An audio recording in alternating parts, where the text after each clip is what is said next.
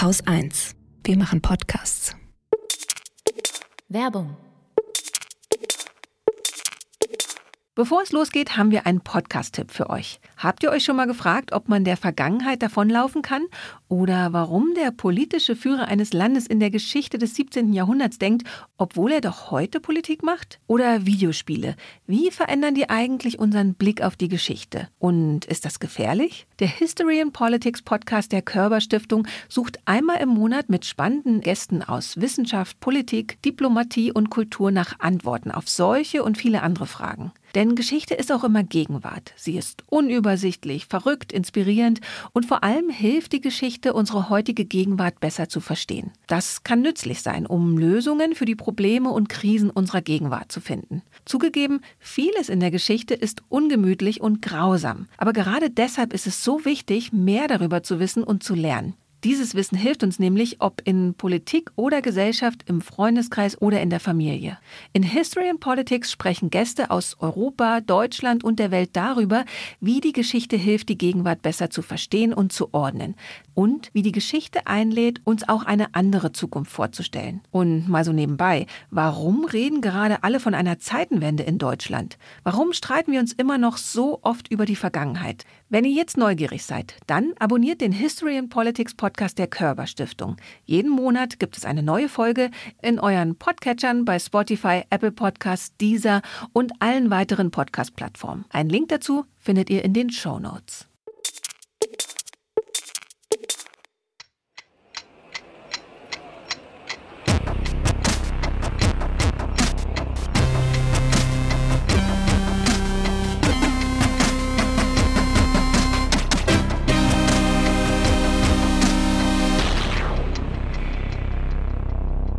Willkommen zur Wochendämmerung vom 21. Oktober 2022 mit dem Ukraine-Krieg, Großbritannien, China, Österreich, EU-Struggles, China, äh, äh, Corona-Coroni, Iran oder dem Iran. Ich weiß immer noch nicht, was da richtig ist, aber ich glaube beides, ne? Na egal. meiner Meinung zu Van Gogh, Dem Klima und dem Wetter, Shamjaf zu Paracetamol, Streckbetrieb, einer guten Nachricht, dem Börsenticker, einem Limerick Katrin Rönecke. und Holger Klein. Ich habe zwei Nachträge auch noch, die habe ich jetzt gar nicht Oh, genannt. ja. Nachtrag Nummer eins zum Thema Schach. Du erinnerst dich, Schach. Schach, Schachboxen, ja, Analschach, ja, genau. Ah, ja, na, ja, Schach. Und zwar der, dem das vorgeworfen wurde, ähm, ja, beschummelt zu haben, Hans Niemann, dieser junge Shootingstar aus den USA. Der ist jetzt ja noch ein bisschen durch die Medien auch gegangen hinterher. Der hat jetzt angefangen, sich zu wehren. Und zwar verklagt er jetzt all die Leute, die das mehr oder wenig, weniger deutlich in den Raum gestellt haben, dass er schummelt. Die einen sind chess.com, das ist dieser große Online-Schachspielanbieter. und das andere unter anderem der amtierende Schachweltmeister Magnus Carlsen. Und wegen Verleumdung und äh, Verschwörungstheorien. Das heißt, der hat jetzt, der, der hat gar nicht beschissen oder was? Das behauptet er. Also so. er sagt, er hätte noch nie bei einem Live-Spiel beschissen. Chess.com hatte ihm ja versucht nachzuweisen, dass er bei über 100 Online-Spielen beschissen hat. Er hat gestanden, er hätte früher mal bei zwei Online-Spielen beschissen. Also auch da ist eine große Diskrepanz. Ähm, und das sei alles nur, weil Magnus Carlsen sei ein schlechter Verlierer und könne nicht verknusen, dass er von so einem jungen äh, Typen wie ihm, also der, zwischen den beiden liegen mehr als zehn Jahre äh, Altersabstand, besiegt worden sei. So. Genau. Das ist halt schon ein bisschen was Absurdes alles, oder? Ich Ja, weiß, nur, es ist nur ein Spiel, obwohl es Fußball auch und alle nehmen es ernst. Naja, oder was ist mit der Tour de France, ne? Also, wo du denkst, ja, weil wir Fahrrad fahren, aber alle schummeln die ganze Zeit und dopen sich und machen was der Geier was. Und dann habe ich noch einen kleinen Nachtrag zum Iran, weil mir es da mittlerweile genauso wichtig ist wie bei Belarus eigentlich mal. Ähm, wobei Belarus eben momentan nicht viel passiert, außer dass sie dann wegen Russland und dem Ukraine-Krieg öfter mal in den Nachrichten sind und ge- geschaut wird, okay, mischen die sich da jetzt auch mit ein oder nicht. Aber Iran ist ja gerade immer noch jede Menge los. Die Proteste reißen nicht ab seit Wochen. Es wird nicht weniger. Und ähm, letzten Wochenende gab es dann einen großen Brand in einem Gefängnis, in dem, in dem Gefängnis im Iran, wo die ganzen politischen Gefangenen und auch viele Protestler der letzten Wochen äh, eingesperrt, teilweise auch gefoltert heißt es werden. Und dieser Brand ja, da weiß man jetzt nicht, ist der von alleine gekommen, gab es Brandstiftung. Das wird tatsächlich auch dem Regime und den ähm, Revolutionsgarden insbesondere zugetraut in ihrer Brutalität, dass sie vielleicht sogar so weit gehen würden, dann halt das Gefängnis, wo die ganzen Protestierenden eingesperrt werden, in Brand zu setzen. Ähm, es ist auf jeden Fall berichtet worden, dass äh, mit äh, Gummigeschossen auch gegen die Gefangenen vorgegangen wurde, um sie daran zu hindern, eventuell auszubrechen und so weiter. Und ähm, was ziemlich beeindruckend war, waren Videos von dem Tag, an dem dieses Gefängnis gebrannt hat, ähm, von Autos, die direkt an den Straßen und drumherum vorbeigefahren sind, ähm, die dann gehupt haben, einfach um die Protestierenden in oder die, die Gefangenen in diesem Gefängnis ähm, ja, zu unterstützen oder zu zeigen, dass sie, dass sie da sind und dass sie nicht alleine sind. Und ansonsten gibt es auch dieses Wochenende wieder Proteste in Deutschland, also Demonstrationen. Ähm, Freedom Rally for Iran zum Beispiel morgen um 15 Uhr in Berlin am Großen Stern und bestimmt auch in anderen Städten wieder. Also da kann ich nur dazu ermuntern, Ausschau zu halten, ob nicht vielleicht ähm, ja bei euch auch irgendwas los ist, wo ihr euch anschließen könnt. So viel zum Iran. Ich würde ja gerne mal ähm, eine aktuelle Berichterstattung aus dem Iran sehen. Also irgendwie, es ist alles so, es ist alles so verschwommen, ja. weißt du? Das, das, das finde ich total unangenehm. Was ich ganz gut finde, ist, dass die, ähm, dass die Massenmedien jetzt langsam auch anfangen, darüber zu reden und nicht nur die Nischenmedien und die Podcasts und sowas, ähm, dass die jetzt langsam auch mal in die Gänge kommen. Das finde ich eigentlich ganz gut. Also, dass es nicht immer nur einfach nur so eine komische Meldung ist, wo dann vielleicht mal ähm, die iranische Nachrichtenagentur zitiert wird ja. und äh, so eine kleine Einordnung unter Rückgriff auf irgendwelche äh, Regimepropagandisten, die hier in Deutschland unterwegs sind. Ähm, das finde ich ganz gut, dass da jetzt ein bisschen was passiert, aber immer noch viel zu langsam. Also man sieht halt auch, finde ich, an der an der ganzen Iran-Geschichte und den Massenmedien, dem Umgang der Massenmedien mit dem Iran-Thema gerade, ähm, dass die alle viel zu langsam sind. Mhm. Und äh, das liegt halt daran, dass die Auslandsberichterstattung in Deutschland kaputt ist, wenn nicht sogar fast tot. Also es gibt einfach nicht genug Auslandsberichterstattung, es gibt nicht genug Expertise, es gibt nicht genug Personal, es gibt also kurz gesagt nicht genug Geld. Äh, das, das sieht man an der Iran-Sache ganz besonders gut. Ja. Ich habe noch was ganz Schönes gefunden. Äh, Korrektiv, Taz und Netzpolitik.org. Die haben eine äh, Geschichte recherchiert äh, über eine iranische IT-Firma, die im Iran dabei hilft, das Internet ab, also den Iran vom Internet abzuschotten und der deutsche Ableger dieser Firma hilft wiederum, US-Sanktionen zu umgehen. Mhm. Ist äh, eine groß, große Geschichte in der Taz. Tue ich mal in die, die Shownotes. Heute eh viel zum Lesen dabei. Könnt ihr ja. da mal hinklicken. Das ist einfach auch wieder mal viel passiert diese Woche. Man kommt irgendwie gar nicht so richtig hinterher, alles in eine Sendung, für eine Sendung aufzubereiten. Ja, und dann ist ja auch noch Ukraine-Krieg. Da war auch unglaublich viel, also gefühlt ist unglaublich viel passiert. Ähm, äh, diese Woche wieder sehr viel Beschuss. Ähm, gar nicht so neu ist das mit den iranischen Drohnen, aber es ist jetzt eben auch in den Medien angekommen, dass das ein Problem ist, beziehungsweise bei der EU angekommen, dass Russland eben mit iranischen Drohnen gerade massiv Infrastruktur, kritische mhm. Infrastruktur in der Ukraine angreift. Ähm, Zelensky hat diese Woche mehrere Ansprachen auch gehalten, immer so ein bisschen berichtet, wie der Stand ist.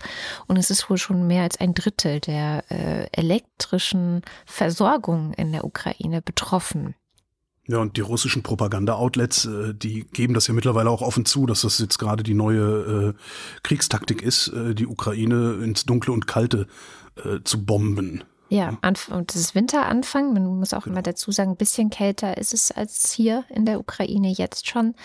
Und ähm, während wir hier äh, gucken, ob jetzt Leute voller Hass auf die Straße gehen, weil wir ein bisschen äh, weniger warm in unseren Zimmern sein und ein bisschen weniger kurz duschen und so weiter, ist es in der Ukraine halt richtig schlimm. Also in Kiew äh, ist es jetzt schon so gewesen und vielen anderen Städten auch, dass eben der Strom teilweise abgeschaltet wird und dann nur in bestimmten Zeiten angeschaltet, mhm. sodass die Leute dann abstimmen, okay, wann lade ich mein Handy, wann wasche ich eine Wäsche, wann äh, benutze ich warm Wasser und so weiter. Also es ist richtig krass, wie stark sich Menschen in der Ukraine gerade einschränken müssen.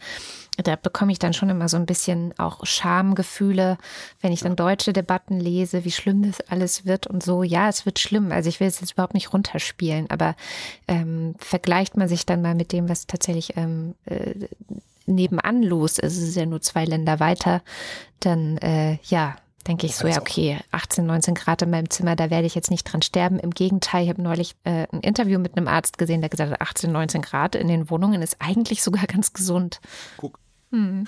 Wobei dieser Vergleich ja auch immer ein bisschen ich finde so ein Vergleich mit den anderen ja. grundsätzlich schwierig. Ne? Gut, aber hier hängen wir halt direkt miteinander zusammen irgendwo, ne? Also politisch. Also das eine hängt politisch mit dem anderen zusammen. So. Ja, politisch und regional hängen wir da, äh, ja. hängt, hängt das zusammen. Das ist ja auch, also das ist ja so ein bisschen das Problem. Also die Leute, die Leute im Iran, die werden wahrscheinlich auch keinen Strom haben. Ja, klar. Ähm, aber mit denen vergleichen wir uns nicht. Ne? Das ist immer so ein bisschen schwierig. Also, das, also ich finde das, es ist schwierig. Also und, und, das treibt die Leute halt auch auf die Straße, dass sie ähm, die Ukraine als ein so sehr anderes ansehen, als wäre es eben am anderen Ende der Welt und als wäre es nicht eng verflochten mit der Europäischen Union und äh, ja tatsächlich auch diesem europäischen Subkontinent oder wie heißt das hier? Nee, europäische Halbinsel, wo wir sind. Ne?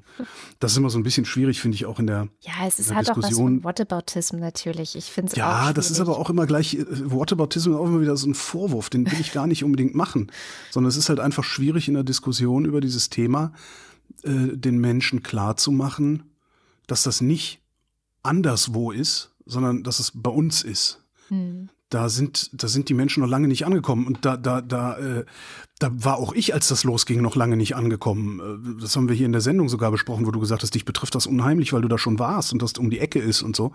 Ähm, ich ich habe da auch einige Zeit für gebraucht, um zu begreifen, dass das bei mir vor der Haustür stattfindet. Und nicht irgendwo am anderen Ende der Welt, wo ich halt jetzt wie im Iran. Ich meine, im Iran hast du das Problem, Du kannst es nur staunend zur Kenntnis nehmen, was da passiert. Mhm. Mehr kannst du eigentlich gar nicht tun. Du kannst natürlich kannst jetzt hingehen und irgendwie die Außenministerin auf Twitter dissen, aber die liest deine Tweets sowieso nicht. Ja, da braucht man die Mühe braucht man sich gar nicht zu machen. Ähm, und und ähm, und, und dass das bei der Ukraine anders ist, da habe ich halt echt ein bisschen für gebraucht. So und ich denke beruflich über solche Dinge nach, ja, sag ich mal. Klar. Aber wie ist es dann, wenn du den ganzen Tag buffen gehst und ganz andere Probleme hast als Holger Klein, ja, äh, der sich, der sich irgendwie da in, ins Benehmen setzen muss zu so einer Geschichte? Da dann jemandem klarzumachen, dass das unser Krieg ist, der da stattfindet, das ist unfassbar schwer. Ja. Also.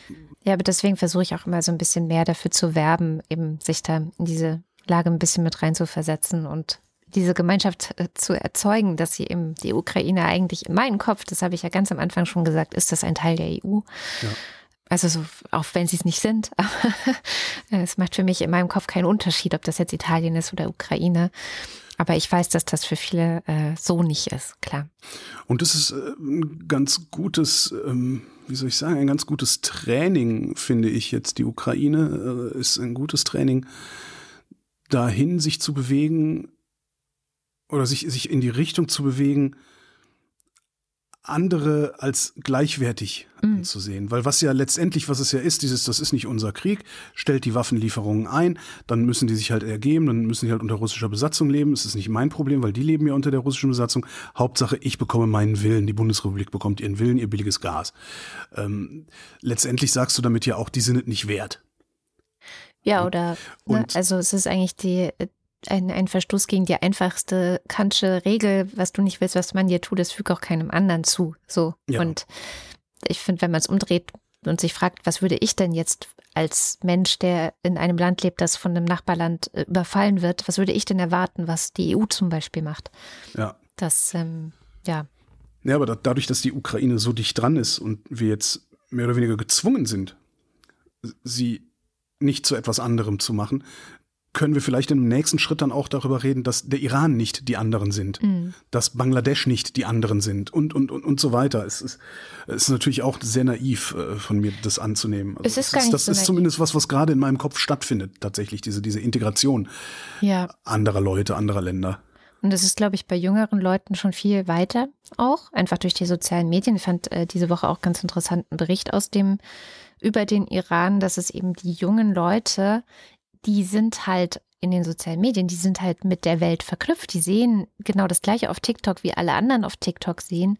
Und daher kommt eben auch dieses, das ist halt eine riesige Diskrepanz zu sehen, wie geht es anderen jungen Leuten auf der Welt, was machen die so, Partys feiern in mhm. Clubs oder äh, überhaupt, die dürfen einfach tanzen und wie sehen die aus, was sind Modetrends oder so. Und dann zu sehen, in was für einer Welt leben sie, was können sie dort eigentlich tun. Also das fand ich auch noch mal ganz ähm, erhellend zu sehen, dass ein Teil der Frage oder ein, Antwort, ein, ein Teil der Antwort auf die Frage, warum passiert das da gerade, mhm. auch diese Vernetzung in den sozialen Medien ist und dass junge Leute schon viel, viel mehr in einer gemeinsam geteilten Welt leben als die meisten älteren Leute. Ja, jetzt in die Richtung eben, dass es dann dazu führen könnte, Proteste, wo man früher gedacht hat, hä, niemand protestiert, ja. Ähm, und aber umgekehrt auch bei uns, dass ja. Menschen, junge Menschen, also ich sehe es jetzt in meinen Kindern, junge Menschen, die auf TikTok sind und dann da vielleicht mit ukrainischen jungen Menschen äh, konfrontiert sind, sich auch davon nicht freimachen können, zu denken, äh, damit habe ich nichts zu tun. Ja, vor allen Dingen fragen die dann unsere, äh, ihre Elterngeneration, also uns, warum müssen ja. die anders leben als ich? Also warum darf ich besser leben, als die leben dürfen. Und die Antwort, die wir Erwachsenen geben können, das ist keine Antwort, die Kinder verstehen können. Nee. Weil die Antwort lautet halt, ja, weil, ähm, damit, weil unsere Wirtschaft dann ist besser, also wir haben halt besser gewirtschaftet, wir haben besser gespart. Die Griechen, die sind ja so faul, weißt du, so diese, ja, ganzen, ja, genau. diese ganzen Geschichten, die man sich darüber erzählt, warum man diesen Lebensstandard, den wir haben, verdient hat, die stimmen ja alle nicht. Das ist ja alles, das, das sind ja Erzählungen, die, das sind ja Mythen, die wir uns erzählen. Und solche Mythen verfangen bei Kindern einfach nicht gut genug. Die gucken dich dann an, als hättest du sie nicht mehr alle, weil Kinder ganz genau wissen, was richtig und falsch ist. Ja. ja das ist schon ganz interessant. Äh, kommen wir mal zu einem ganz anderen Land zurück ins Inland. Aber ich war mit der Ukraine noch gar nicht fertig. Oh, Entschuldigung. Ja, dann, nee, dann mach mich weiter. ähm, zur Ukraine vielleicht noch eine weitere Nachricht, dass diese Woche äh, Russland vermeldet hat, sie würden Cherson evakuieren. Das ist insofern eine interessante Nachricht, weil das einerseits natürlich heißt, sie wissen, dass da jetzt ein Angriff droht, beziehungsweise sie, sie wissen wahrscheinlich auch, dass die Ukraine auch die Stadt Cherson, nicht nur die Region zurückerobern wird. Ähm, sie sind auf jeden Fall auf dem Vormarsch. Und gleichzeitig ähm, gibt es diverse Vermutungen, jetzt nicht nur von Seiten der Ukraine, sondern auch internationalen ExpertInnen, die sagen, ja, diese Evakuierung, insbesondere auch der Zivilbevölkerung, also der ukrainischen Zivilbevölkerung der Stadt Cherson. Evakuierung ist gut, ja, aber ja. Hm. Genau, also die ukrainische Seite nennt es Deportation. Das mhm. ist natürlich ähm, dann das andere Extrem, das irgendwie zu nennen. Aber es ist auf jeden Fall, wird sehr, sehr kritisch gesehen, dass da die. Leute sozusagen wie ja, in Geiselhaft genommen werden, beziehungsweise auch als so ziviles Schutzschild ja, für die russischen Truppen benutzt werden, weil sie sind ja eigentlich nicht in Gefahr, ne? wenn jetzt die ukrainische Armee angreift. Ähm, die, ist die ukrainische Bevölkerung vielleicht mittelbar, wenn jetzt ein Gebäude einstürzt und jemand mal auf den Kopf fällt oder so, äh, mit gefährdet, aber eigentlich ja, nicht. Ne? Das hat die Russen aber auch noch nie interessiert, ja, genau. ob da genau. jetzt irgendwem ein Haus auf den Kopf fällt oder nicht. Das ähm, heißt, ähm, da ist auf jeden Fall strategisches Kalkül dahinter und auch diese Ernennung der annektierten Gebiete, wo sie ja immer noch nicht genau wissen können, wo eigentlich die Grenzen da jetzt sind, als Kriegsgebiete. Nur die ukrainische Seite sagt ja, das ändert überhaupt nichts. Ähm, das Kriegsrecht auszurufen. Das Kriegsrecht aufzurufen ja. dort. Da sagen viele humanitäre Organisationen ähm, ganz klar, dass sie sich jetzt umso mehr Sorgen machen um die ukrainische Zivilbevölkerung dort. Okay, aber das hat die Russen doch auch bisher nicht interessiert. Also sie haben doch einfach draufgeschlagen, draufgeschossen und gemacht, was sie wollen, oder nicht? Naja, ganz viel, wenn sie die Städte eingenommen haben, ging dann so ein bisschen, nicht das normale Leben weiter, aber sie haben die Leute auch in großen Teilen in Ruhe gelassen. Also sie haben jetzt nicht okay. irgendwie alle massakriert, misshandelt oder sonst irgendwas. Also so. nicht überall Butcher. Nein, ja, das werden wir alles hinterher erfahren, denke ja, ich. Ja, stimmt. Aber ein Teil der Zivilbevölkerung, wenn sie sich dann weggeduckt haben, konnten auch weiterleben und konnten also so eine Art Alltag aufrechterhalten. Hm. So. Also es ist nicht überall nur Massaker. Ähm, denn inwiefern die äh, Menschen in Cherson dann möglicherweise doch gefährdet sind, ist halt, dass äh, die Ukraine hat vermeldet, dass die Russen äh, den Staudamm, ähm, äh, Staudamm, wie heißt das Wasserkraftwerk? Kachowka heißt das Wasserkraftwerk, am Dnipro vermint hätten. Ja. Äh, so dass sie, wenn sie lustig sind, einfach verbrannte Erde hinterlassen können, also diesen Damm sprengen können, der dann äh, die gesamte Region irgendwie überflutet. Und so gesehen sind die Menschen dann doch, doch gefährdet. stark gefährdet da unten. Aber ja, ich glaube trotzdem nicht, dass es seitens, ich glaube trotzdem nicht, dass es seitens Russland eine humanitäre Aktion ist, die wir da sehen, sondern das ist nein, irgendwas Feiges, was sie halt, was genau. sie halt genau. können. Ja. Genau. Also insgesamt ähm, ja, es ist so, nachdem man ja in ein paar Wochen immer ganz gutes Gefühl hatte, dass es vorangeht für die Ukraine, mhm. sind sehr viele besorgniserregende Nachrichten momentan auch aus der Ukraine. Das mit dem Kriegsrecht scheint übrigens auch noch dazu zu führen, ähm, zumindest stand es so in der Zeitung, scheint noch dazu zu führen, dass die Gouverneure äh, in den einzelnen Provinzen mehr Vollmachten kriegen, was einerseits interpretiert wird als der Kreml hat die Sache überhaupt nicht mehr unter Kontrolle, also er kann nicht mehr durchregieren ins gesamte Land. Ähm, andererseits dann halt aber auch bedeutet, dass die Gouverneure auch härter Zug fassen, härter durchgreifen können, ja, wenn sie da Lust zu haben. Ja, das heißt, äh, das Kriegsrecht gilt halt nicht nur für die annektierten Gebiete, sondern das Kriegsrecht gilt in abgeschwächter Form, wenn ich das recht verstanden habe, auch für den Rest des Landes, also für die gesamte, mhm. für, für, die gesamte Föderation und äh, oder für Gesamtrussland. Und das wiederum, ja, müssen wir sehen, was das, was das bedeutet. Also ob da, ob es da Aufstände gibt, äh, die dann vielleicht niedergeschlagen werden, eben unter Rückgriff auf lokale Kräfte oder so. Keine Ahnung. Und dann hat Putin letzte Woche wieder eine lustige Rede gehalten. Also es ist eigentlich insgesamt, also wenn man die Gesamtsituation betrachtet, natürlich nicht lustig, aber irgendwie ist es auch albern und absurd. Ähm, und zwar vor diesem äh, Gremium, von dem Anna Arijanian berichtet hatte, also dieses ähm, kleine Verteidigungsbündnis, wo unter anderem Armenien noch drin ist und äh, Tadschikistan und Kirgistan und äh, Belarus, also so eine etwas illustre Runde, die im Moment Armenien null helfen, ja, also überhaupt nicht, äh, sich zu verteidigen gegen Aserbaidschan. Ich habe auch nirgends finden können, ob das bei dem Treffen dieses kleinen Verteidigungsbündnisses, so die, die kleine Ost-NATO wird es auch manchmal genannt, äh, mhm. ob das irgendeine Rolle gespielt hat. Jedenfalls hat Putin da letzten Freitag auch eine Rede gehalten, in der er Deutschland nochmal erklärt hat, dass es ein Fehler von Deutschland war, sich auf die Seite der NATO zu stellen. Und ich so denke, aha, ja. Ja, ich habe allerdings habe ich dann auch insbesondere so, ne, also wenn ich mir so den sächsischen Ministerpräsidenten und stellvertretenden Vorsitzenden der Christlich-Demokratischen Union angucke, mhm. habe ich oft das Gefühl, dass es durchaus deutsche Politiker gibt. Wo so ein Geschwätz verfängt, ne, ja. An der entsprechenden Position tatsächlich vielleicht sich, sich in der Lage gesehen hätten, sich gegen die NATO zu stellen äh, und vertragsbrüchig zu werden. Also, naja. Komm, wenn wir schon beim Feind sind, reden wir mal über China. Ähm, es gab diese Woche ähm, eine Anhörung vom Parlamentarischen Kontrollgremium. Das ist äh, die Bundestagsentität, die die Geheimdienste kontrolliert. Normalerweise machen die das geheim, weil es alles geheim. Gibt's aber manchmal auch öffentlich. Und diese Woche hat es eine öffentliche Anhörung vom PKG gegeben. Äh, anwesend der Bundesnachrichtendienst, das Bundesamt für Verfassungsschutz und der Militärische Abschirmdienst. Kurze Durchsage der Dienste an die Politik. Wir haben es euch Idioten doch längst gesagt gehabt. Im Grunde haben die das so gesagt. Äh, also Gesellschaft und Politik in Deutschland haben nach ihrer Einschätzung die Warnungen vor Russland, aber auch vor China zu lange ignoriert. Der russische Überfall auf die Ukraine im Februar sei für professionelle Beobachter weit weniger unerwartet erfolgt, als es für Medien und das breite Publikum den Anschein hatte. Ich zitiere.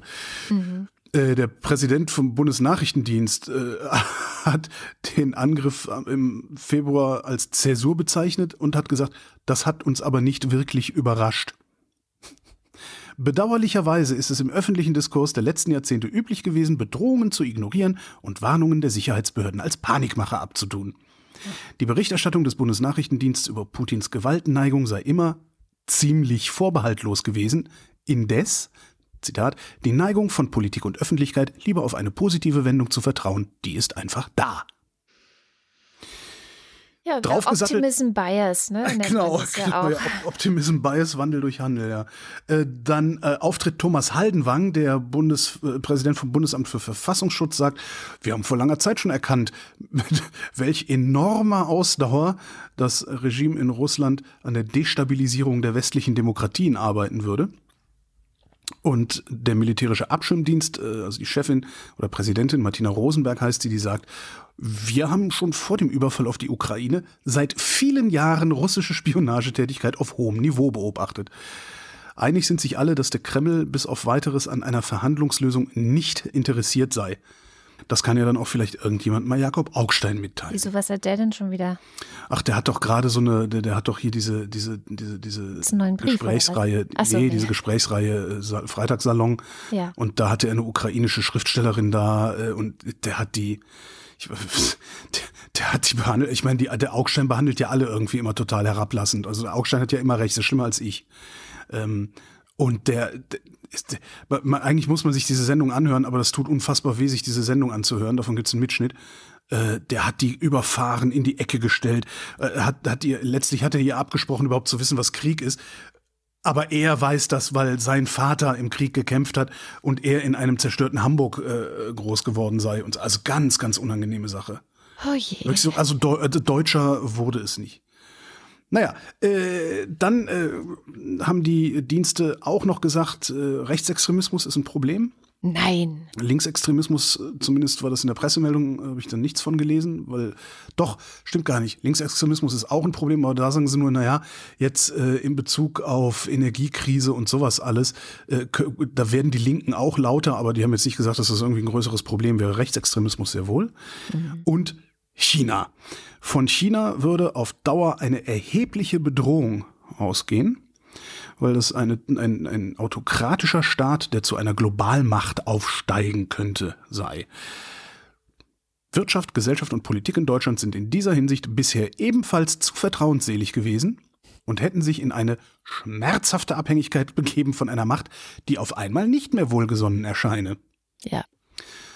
Und sie sagen, das ändert sich gerade, ja, also die Leute kommen langsam dahinter. Bloß im wissenschaftlichen Bereich, da würde es noch äh, viel Vertrauen und Naivität geben, die sie nicht angemessen finden. Mhm. Hm. Das ist ja auch ein harter Diskurs immer bei der Russland-Frage. Ne? Also wie viel wissenschaftliche Zusammenarbeit jetzt noch äh, gut oder nicht gut ist, können vielleicht Wissenschaftler und Wissenschaftlerinnen jenseits des Krieges irgendwie auf einer anderen Basis miteinander arbeiten, die ja. Ja, kann man ja machen. Ne? Also, also, das, nee, eigentlich nicht. Du musst halt nur die, du musst halt nur Grenzen definieren. Mhm. Es gibt ja auch das Phänomen, dass China ähm, sehr viel Know-how aus deutschen Universitäten abzieht, ne? Also ja. Studenten hier finanziert und dann wieder zurückholt und sowas. Und da könnte man natürlich sagen, ja klar, kannst du hier studieren, aber du kommst nicht da hinten an, an die Grundlagenforschung zu dem neuen Todeslaser. Da lassen wir dich nicht ran. So, ne, solche Sachen könnte man ja machen. Im Übrigen haben sie dann noch äh, sich zitieren lassen, die Dienste, mit dem Satz, Russland ist der Sturm, China ist der Klimawandel. Ah. Uh. Oh. Und wo wir schon bei China sind, ne? Was für eine Analogie. Mhm. Hamburg. Im Hamburger Hafen würde ganz gerne jemand, und zwar äh, die Firma Costco, das ist eine Reederei, die würden gerne 35 Prozent an einem Terminal im Hamburger Hafen kaufen. Wir erinnern uns, kritische Infrastruktur sollte niemand anderem als uns selbst gehören, weil Zeitenwende und so, ne? Mhm. Häfen sind kritische Infrastruktur und Costco ist nicht bloß eine Reederei, sondern die gehört dem chinesischen Staat. Das heißt, der chinesische Staat möchte gerne 35 Prozent an einem Terminal im Hamburger Hafen kaufen. Ja. Habeck, Wirtschaftsminister, will, Zitat, dass wir das nicht erlauben. Da gab es eine Investitionsprüfung, dran beteiligt an dieser Investitionsprüfung. Das Wirtschaftsministerium, das Innenministerium, das Verteidigungsministerium, das Verkehrsministerium, das Auswärtige Amt, das Finanzministerium. Ja die haben gesagt, ah, schlechte Idee, haben das aufgeschrieben, haben das, haben das Scholz hingelegt. Außerdem die EU-Kommission, das Bundesamt für Verfassungsschutz und der Bundesnachrichtendienst haben auch gesagt, ah, wir halten das für eine schlechte Idee und haben das dem Kanzleramt auch unmissverständlich mitgeteilt. Ja. Die haben gesagt, hier ist ein Zettel, das ist eine Beschlussvorlage. Ja, liebes Kanzleramt, legt das mal auf den Kabinettstisch, damit das Kabinett darüber beschließen kann, dass das Ding eingestampft wird. Mhm. So. dreckiger Trick bei der Sache. Wenn das Kabinett keinen Beschluss fasst und es keine Fristverlängerung für die Beschlussfassung gibt, ist das Geschäft automatisch zustande gekommen. Ja.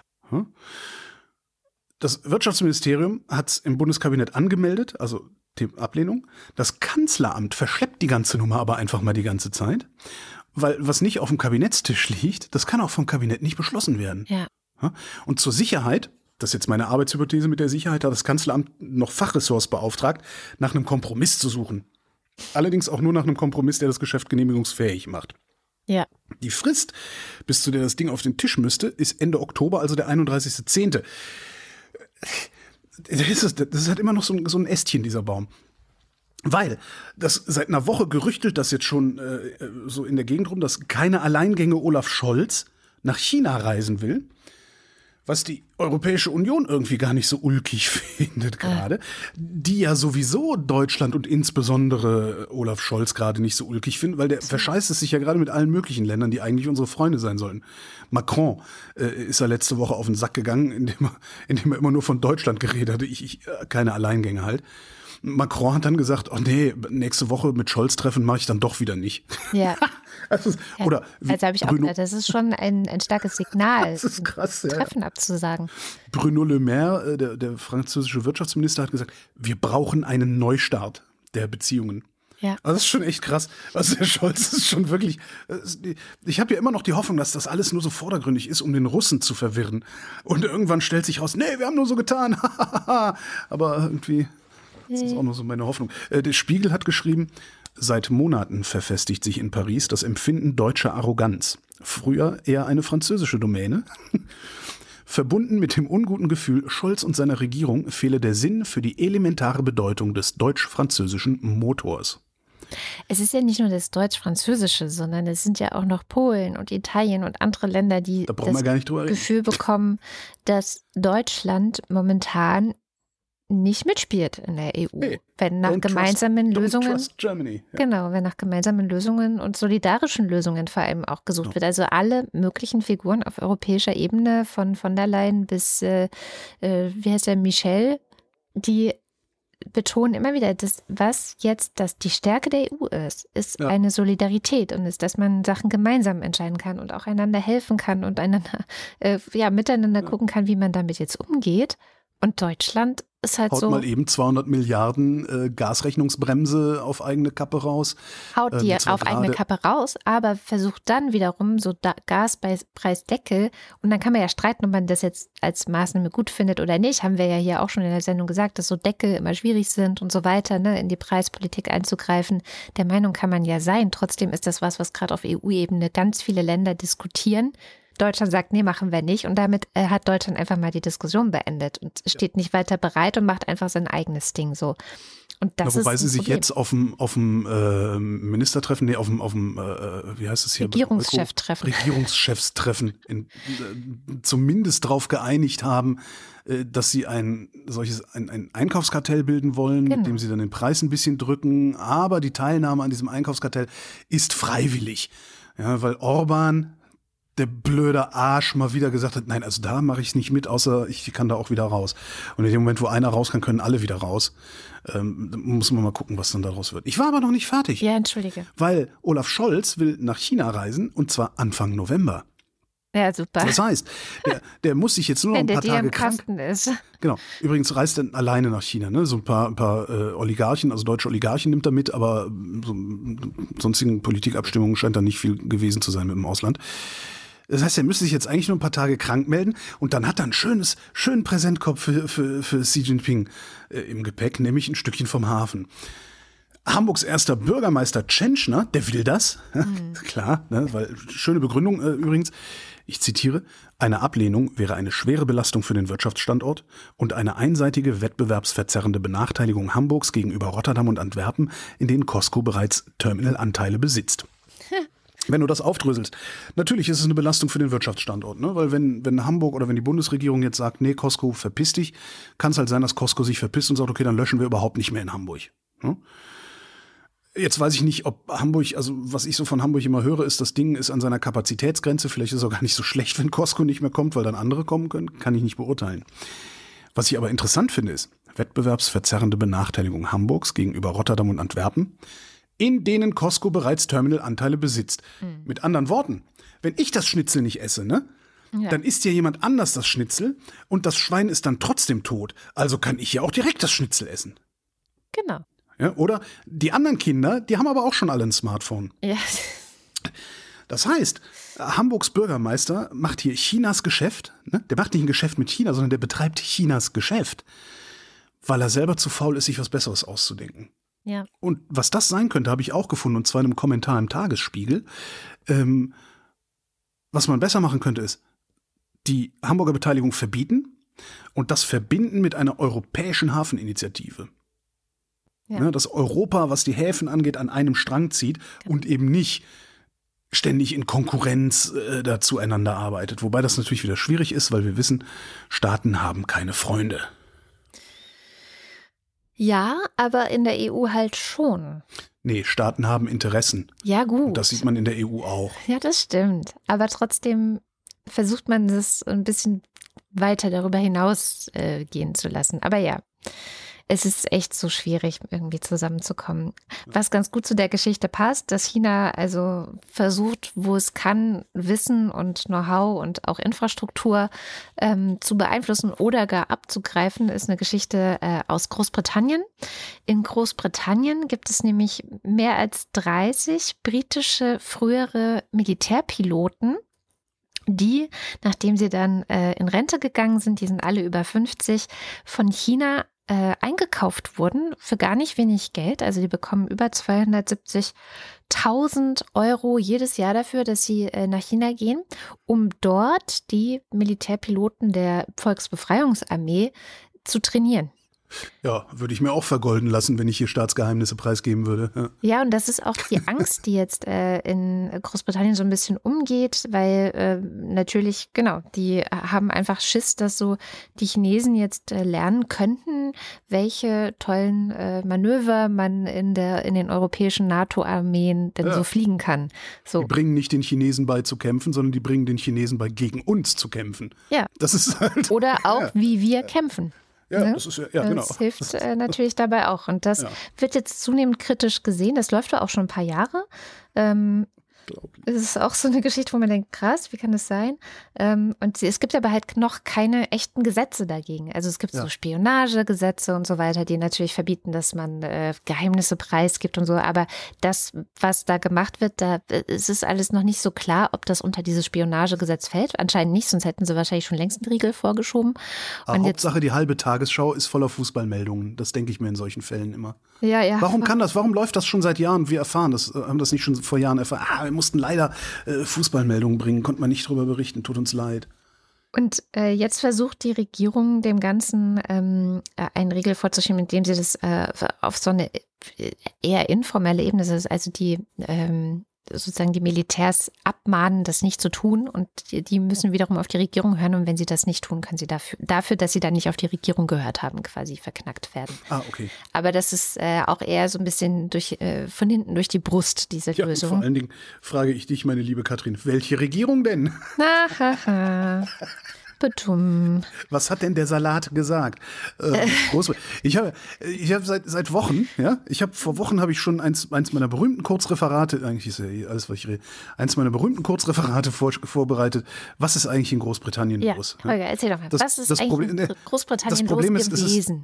Ist, genau, bis ich, bis, das, das, als ich das dann, dann habe ich irgendwie, sind wir nicht zugekommen, dann sind wir noch eine Woche nicht zugekommen, sind wir noch eine Woche nicht zugekommen, dann war es irgendwie, ja, und das ist jetzt irgendwie alles komplett zerfahren. Ich habe es ein bisschen eingekürzt. Also, das ist jetzt sozusagen die Vorbemerkung. Großbritannien ist die einzige Volkswirtschaft, die es bisher nicht auf den Stand vor Corona gebracht hat. Energiekrise haben sie auch. Inflation ist hoch. Außerdem ist das Land sowieso schon sowas ähnliches wie ein Armenhaus. Also wenn du dir den äh, relativen Lebensstandard anguckst, also wie gut geht es den Ärmsten im Vergleich zu den Reichsten im jeweiligen Land, dann siehst du, dass in Großbritannien die ärmsten 10 Prozent einen wesentlich schlechteren Lebensstandard haben als die ärmsten 10 Prozent in allen anderen entwickelten Ländern ja, Norwegen, Schweiz, Dänemark, Österreich und so weiter, äh, kann man sich, also die Financial Times hat es schön formuliert, man kann sich in den Ländern irgendetwas zwischen einem anständigen und einem großartigen Lebensstandard leisten, egal ob du zu den Ärmsten oder zu den Reichsten gehörst. Mhm. In Großbritannien ist das Leben entweder großartig, dann ist man reich, oder es ist schrecklich, dann ist man arm. Dazwischen gibt es nichts. Dazwischen gibt es nichts. Was machen wir also? Wir kurbeln die Wirtschaft an und verteilen Geld blöd ist jetzt halt, dass Liz Truss und ihr Kabinett dermaßen doof waren, dass sie noch an diesen Trickle-Down-Mythos geglaubt haben. Ja, gibt den Reichen viel Geld, dann geben die viel Geld aus äh, und die müssen es ja für irgendetwas ausgeben und die Produkte werden ja hergestellt von Ärmeren, äh, die dann mehr Geld haben und so weiter. Trickle-Down funktioniert nicht, hinreichend widerlegt. Äh, ist halt egal denen gewesen, muss ich jetzt immer sagen. Also haben sie sich gedacht, wir machen Steuersenkungen für die Reichen und zwar von 45 auf 40 Prozent. Den Eingangssteuersatz haben sie freundlicherweise auch um ein Prozent gesenkt, das ist ganz nett. Finanzieren wollten sie das durch Kredite. Das Problem ist, die Inflation ist sehr hoch. Übrigens finanzieren wollen sie das durch Kredite. Äh, Rüdiger Bachmann hat gesagt, eigentlich ist das, ist das ähm, MMT. Modern Monetary Theory, mhm. was sie da ausprobiert haben und womit sie krachend gescheitert sind. Weil, also, die Inflation ist hoch. Die Zentralbank, die Bank of England, ist nicht ganz blöd und würde eigentlich die Zinsen erhöhen. Was eventuell sogar funktionieren würde, weil Vollbeschäftigung äh, haben sie auch schon. Aber die, die Märkte fürchten, dass genau das nicht hinreichend gemacht wird, ja, Zinsen erhöhen, damit die Regierung sich billiger Geld leihen kann. Ja um die Löcher zu stopfen, die durch die Steuererhöhung entstehen. Steuersenkung. Äh, Steuersenkung, Verzeihung, danke.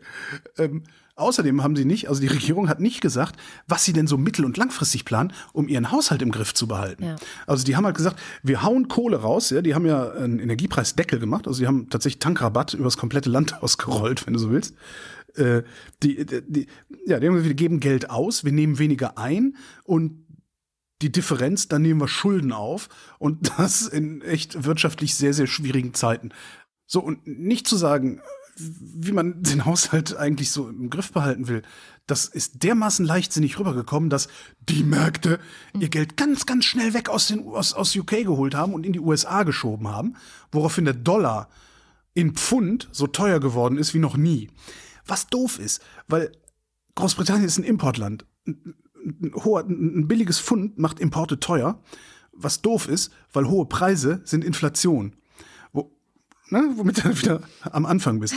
Was sie da gemacht haben, ist eigentlich sowas wie Thatcherismus, der damals unter Ronald Reagan, Verzeihung, unter Margaret Thatcher, der, der damals unter, also ne, Reagan, Reagan, Thatcher, da gab es ja diese Reaganomics, die Thatcher dann ja auch so ein bisschen übernommen hat. Also es ist eine Art Thatcherismus geworden.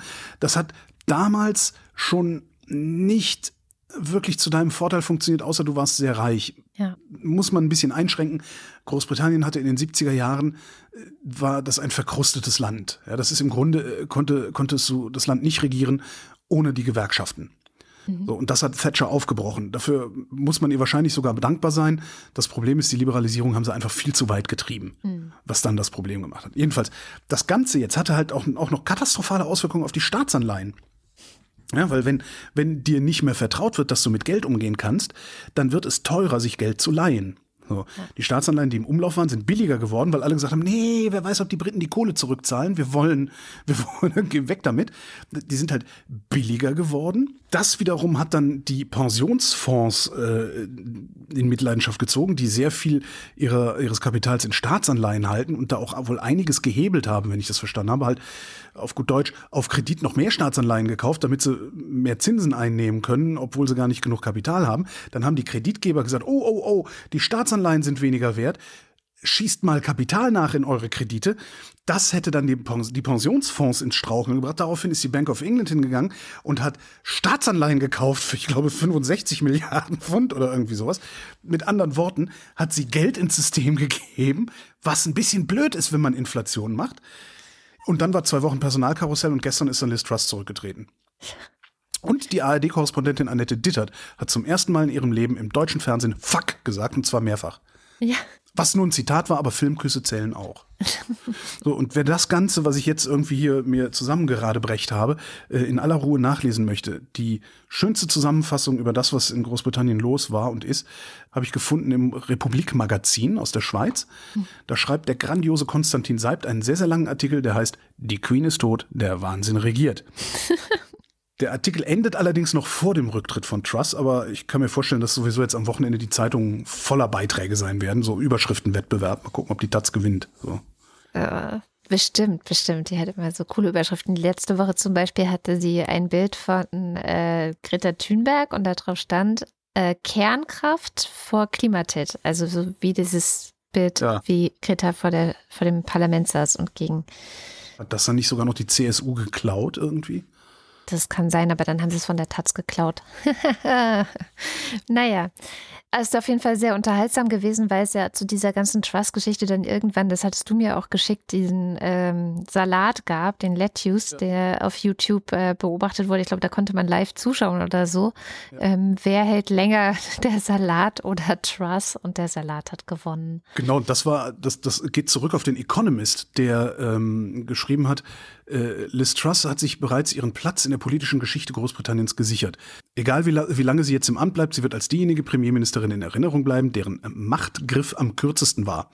Sie betrat am 6. September die Downing Street, sie sprengte am 23. September ihre eigene Regierung, bla bla bla bla bla bla. Nehmen Sie die zehn Tage der Trauer nach dem Tod von Königin Elisabeth II weg und sie hatte sieben Tage lang Kontrolle. Das ist ungefähr die Haltbarkeit eines Salats.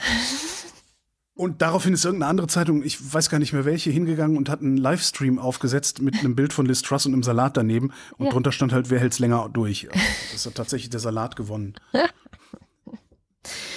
und dafür liebe ich die Briten dann ja wieder für ihren Humor. Das ist einfach doch, ähm, das können sie ganz gut, so einen trockenen Humor. Naja, kommen wir von Liz Truss zu Corona. Coroni ist auch noch nicht vorbei. Äh, die WHO hat jetzt diese Woche nochmal offiziell bestätigt oder äh, verlängert, dass wir einen Gesundheitsnotstand haben wegen Corona.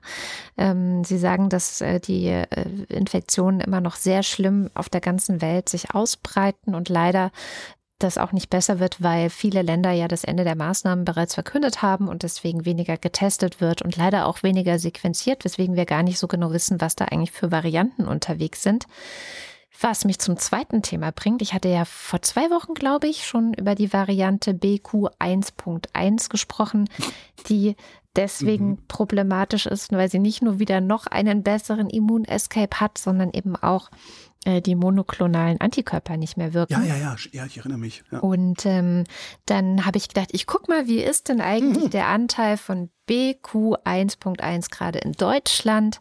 Ähm, habe versucht, den wöchentlichen Bericht des RKI danach zu scannen und die gucken ja auch so ein bisschen nach den Varianten. Aber weil wir in Deutschland auch nach über zweieinhalb Jahren Pandemie immer noch so schlecht sequenzieren, ist da nur so ein ungefährer Wert. Also äh, Experten gehen davon aus, dass wir eigentlich bei 10 Prozent wahrscheinlich schon liegen jetzt gerade. Mhm. Und der Anteil der Variante verdoppelt sich ungefähr wöchentlich. Also kann jeder und jeder sich ausrechnen, wann äh, das dann bei uns die dominante Variante sein wird. Und man liest und hört jetzt das erste Mal seit dieser Woche dann auch in anderen Massenmedien überhaupt mal von dieser Variante. Ich warte ja eigentlich nur darauf, dass irgendwann so noch so ein Killer-Ding kommt. Ja, totaler Immunescape und siebenmal so tödlich oder irgendwie sowas. Da, da warte ich nur drauf. Ja, mal gucken. Es, und dann äh, setze ich mich in meinen Bus ja, und fahre in den Wald und bleib da so lange, bis das alles aufgehört hat. Ja, dann ähm, hat die Charité angekündigt, dass sie mhm. wieder OPs verschieben werden, weil sie jetzt einfach äh, aufgrund des eigenen Krankenstandes vor allem, also sie haben vor allem Personalmangel. Mhm. Und aber gleichzeitig steigen eben die Infektionszahlen auch wieder äh, an, so an, dass Leute mit die krank sind, eingeliefert werden. Also ist beides so ein bisschen gleichzeitig. Deswegen ähm, sind sie dabei, äh, schon wieder zu gucken, dass sie geplante OPs, also die nicht super mega notwendig sind unter Umständen, kommt so ein bisschen natürlich auch drauf an, ähm, dass sie die verschieben wollen. Das ist so ein bisschen eine Erinnerung, fand ich, gewesen an das erste Corona-Jahr.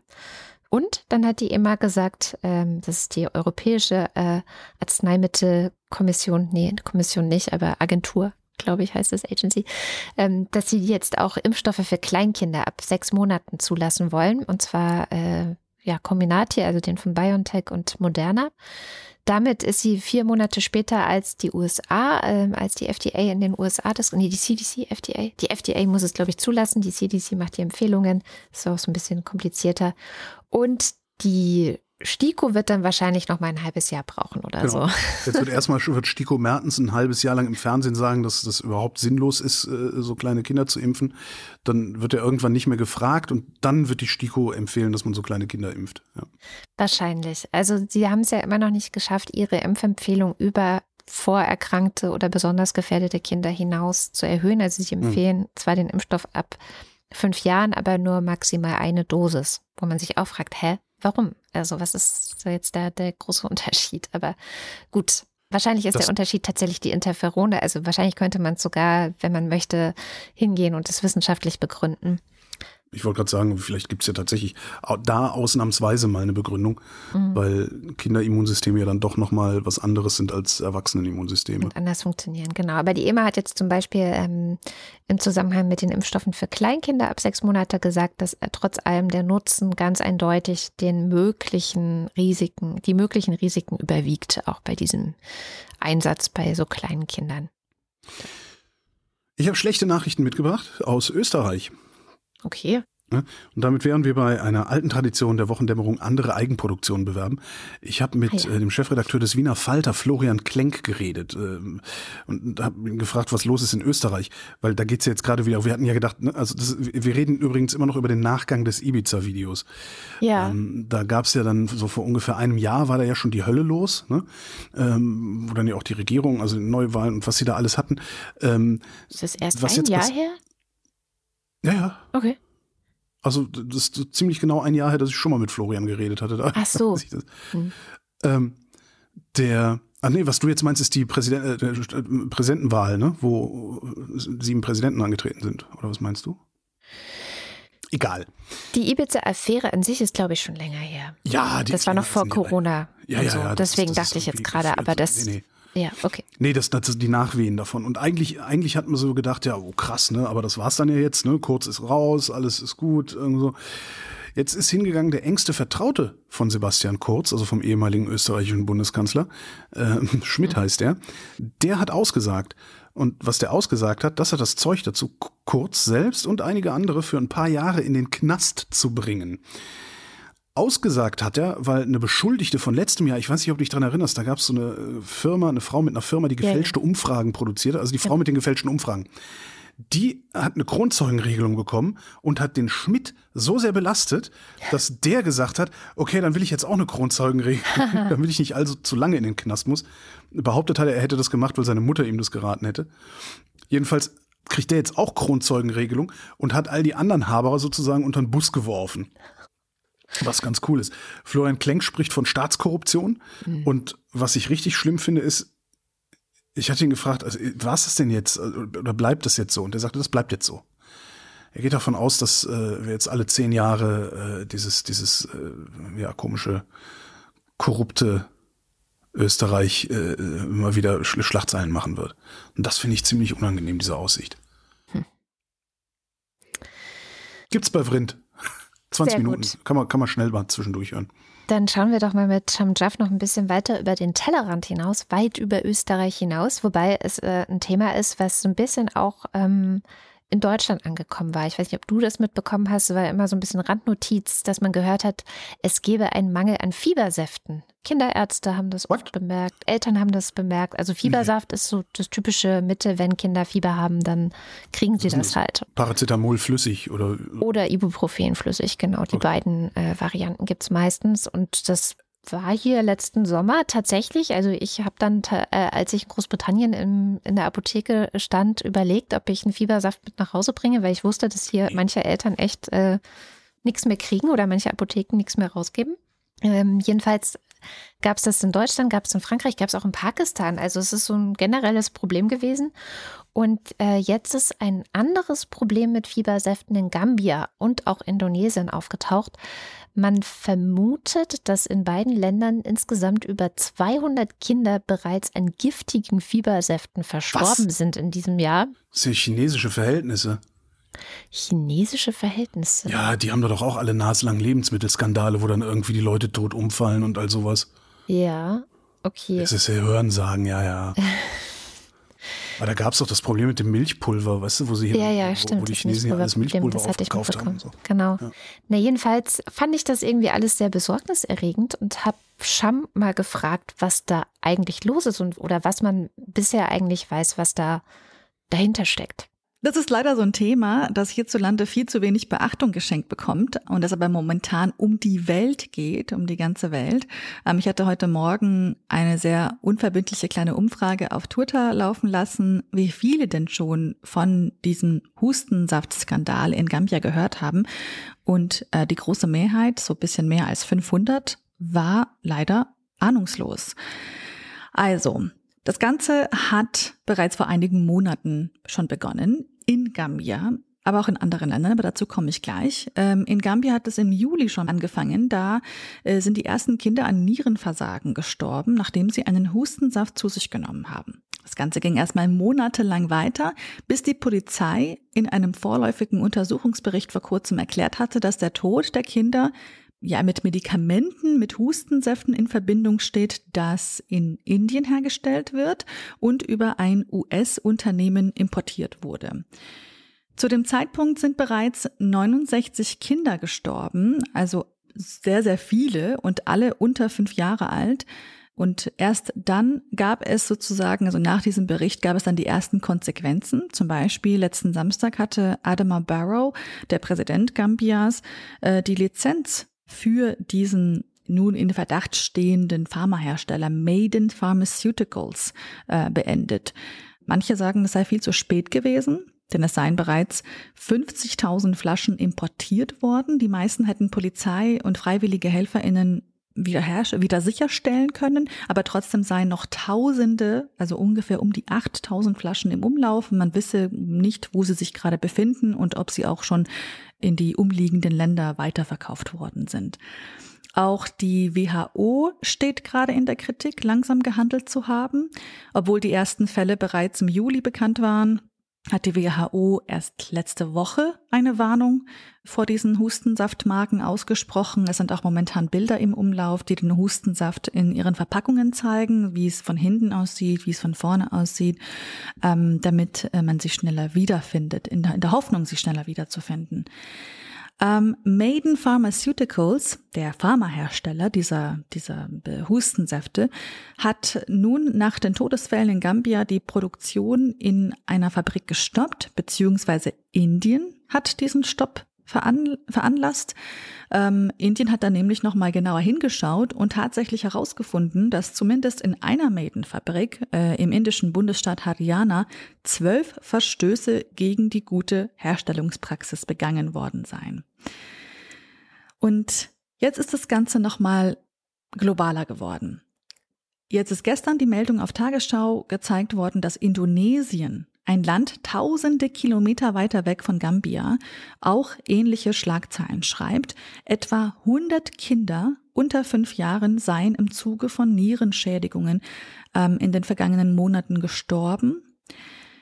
Ähm, jetzt hat das Land vorübergehend den, den Verkauf von allen flüssigen Medikamenten verboten, von allen rezeptfreien flüssigen Medikamenten verboten. Und hier geht das Ganze komischerweise auch schon länger zurück. Tagesschau schreibt, dass seit Januar bereits erste Fälle von akuten Nierenschäden bekannt geworden seien.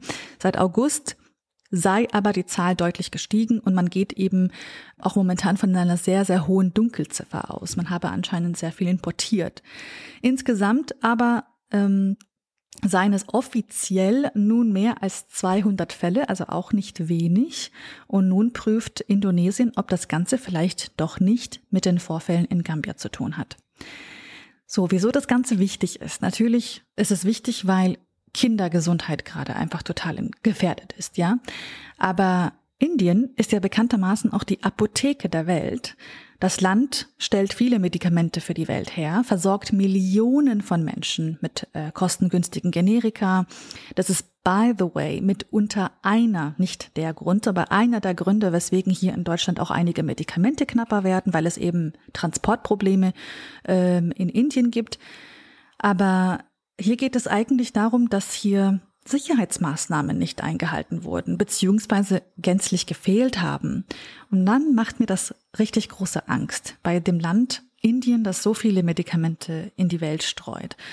Und auch wenn Maiden Pharmaceuticals seine Produkte nicht an Deutschland verkauft hat, ähm, der Hersteller verkauft aber nach eigenen Angaben seine Produkte in den, in den Rest der Welt. Also nicht nur in Indien, sondern exportiert sie in Länder in Asien, Afrika und Lateinamerika, also eben in die globale Mehrheit.